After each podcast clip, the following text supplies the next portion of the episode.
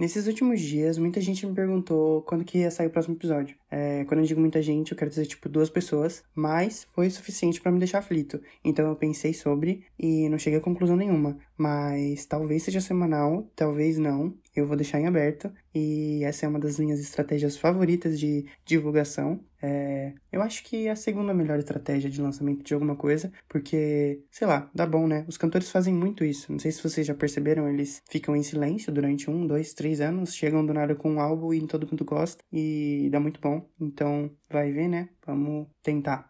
E digo segunda estratégia porque a primeira delas, e melhor, é não lançar nada nunca. Porque daí você sempre deixa a tensão no ar, né? Aquela expectativa, aquele gostinho de falta que é constituinte do ser humano. A Rihanna faz muito isso, a cantora, né? Nada. Enfim, é... vamos pro episódio que a minha irmã gravou uma vinheta pra mim e daí deu ruim. Vê. Pompa, mãe, você tá no meio da minha vinheta. Achei que você tava no treino. Bom, nossa conversa de hoje vai ser sobre como esse podcast aqui me ajudou a perceber mais ainda o quanto que eu sou obsessivo em me vigiar. Eu não sei se você vai se identificar, mas é sobre isso. Não sei se vocês conhecem é, aplicativos de rastreamento de atividades, meio que tipo você marca lá neles, em diversos aplicativos, diversas plataformas, o que, que você assistiu recentemente, o que, que você comeu recentemente, o que você ouviu recentemente. Alguns deles fazem isso de forma automática, por exemplo, o Last FM, que você conecta com as suas contas de streaming que você tem, e daí ele meio que vai fazendo um rastreamento de músicas que você ouviu e tudo mais, e depois no final ele dá insumos gráficos e números para você. É meio que aquela retrospectiva do Spotify que chega no final do ano e a gente fica, sei lá, maluco com isso. É, é isso, só que o tempo todo você pode rastrear. Enfim, não é sobre o Last FM, mas também sobre o Letterboxd ou o TV Showtime, que são para você marcar suas séries e filmes, ou que episódio de série você parou, e também fazer reviews, né? Você pode fazer crítica como um cinéfilo sobre os filmes que você assistiu. Além desses, tem também alguns para você marcar livros que você leu, como Goodreads ou Scooby, e enfim, tem muitos aplicativos para você marcar tudo que você quiser marcar. É, o próprio celular não sei se todos, mas os próprios celulares muitas vezes contam é, quantos passos você deu, ou quanto de tempo você passou dormindo, ou quantas notificações você teve, ou quanto tempo você passando, passou usando um aplicativo específico. Eu acho que, sei lá, existem esses gráficos e números e informações sobre as nossas atividades em vários lugares, né, disponíveis. E o grande problema, não sei se é um problema, mas a grande questão disso tudo, que é muito interessante do meu ponto de vista, é que a gente que fornece esses dados e essas informações para esses aplicativos e eles devolvem para a gente numa roupinha nova. Eu acho que a gente se encanta com as cores, com os gráficos, com os números e, sei lá, cai nisso, sabe? A gente poderia muito bem marcar a gente mesmo, mas não. A gente prefere ver no final do ano a nossa retrospectiva. O que para mim não parece uma troca muito justa, porque, sei lá, a gente fornece para eles informações sobre a nossa vida, sobre o nosso consumo, sobre as nossas práticas e a gente ganha, sei lá, um stories bonitinho. É tipo aqueles testes do BuzzFeed que a gente faz e vende todas as nossas informações mais pessoais e nossos segredos e desejos mais profundos em troca de saber qual personagem de meninas malvadas que a gente é. Não é muito justo, mas a gente gosta, então tá tudo bem.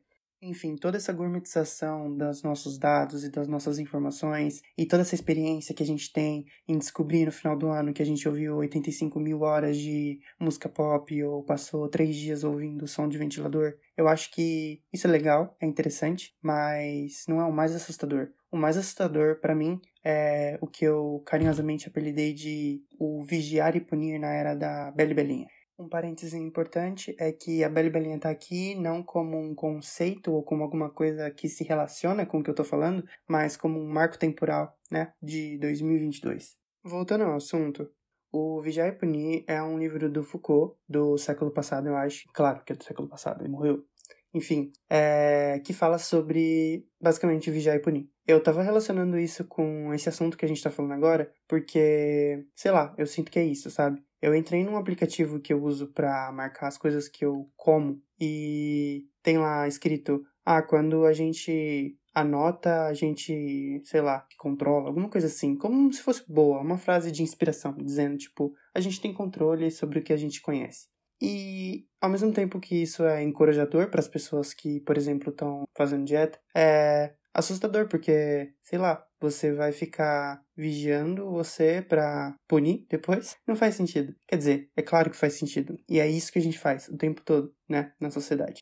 E se fosse só punir os outros, tudo bem. Quer dizer, não tão tudo bem assim. Mas assim, entenderam, né? Eu acho que a gente nem pune tantos outros assim, em alguma medida. A gente no máximo curte uma foto ou, sei lá, consome um tipo de conteúdo no TikTok e daí, sei lá, o algoritmo que vai fazer essa pressão na pessoa. Não eu. Eu consumo o que eu quiser. Mas será que eu consumo mesmo? Porque assim, eu já entrei muito na brisa de eu tô lendo porque eu quero ler ou eu tô lendo porque eu preciso marcar no meu aplicativo que eu li, sabe? Eu me sinto pressionado a ler quando eu tenho que marcar que eu li, ou eu me sinto pressionado a assistir aquela série porque eu preciso terminar a barrinha lá no aplicativo.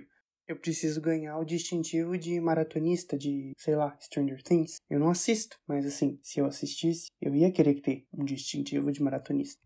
Então eu preciso de todas essas coisas. Tipo, eu preciso manter os meus gráficos positivos, os meus dados interessantes. Mas assim, o problema é que eu não preciso, sabe? Eu quero, eu não sei. Eu me proponho a fazer isso e viro escravo disso. Sei lá, é meio confuso, sabe? É uma coisa que, que eu penso muito. Não sei se vocês passam por isso também. Porque não pode ser uma coisa que eu lido sozinho. Tem amigos lá, sei lá, pessoas ao meu redor também têm esses aplicativos. Como será que elas lidam com isso? Vou perguntar. É.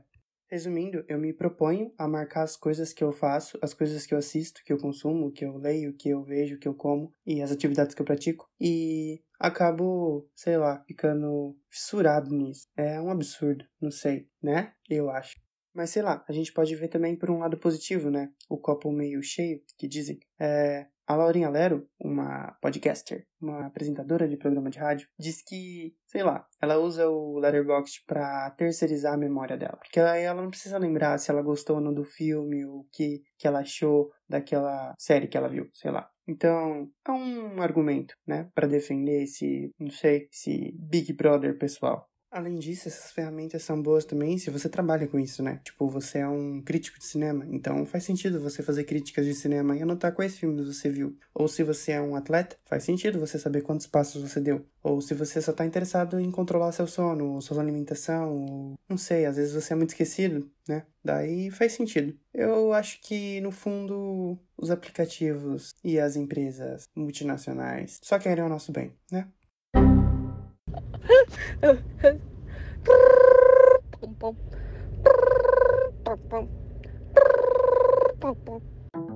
Voltando aqui rapidinho, só para dizer uma coisa muito importante, não tão importante, mas interessantíssima, que eu acabei de ver e eu não conhecia, não sabia dessa informação. É que as pessoas no mundo, tipo, a população humana, tem aumentado de tamanho. Vocês sabiam disso? Tipo, eu li aqui que nos últimos 100 anos, né, durante o século XX, a população do, do Reino Unido, a altura média do Reino Unido, cresceu em tipo 10 centímetros. As pessoas ficaram 10 centímetros mais altas, em média, no, no Reino Unido.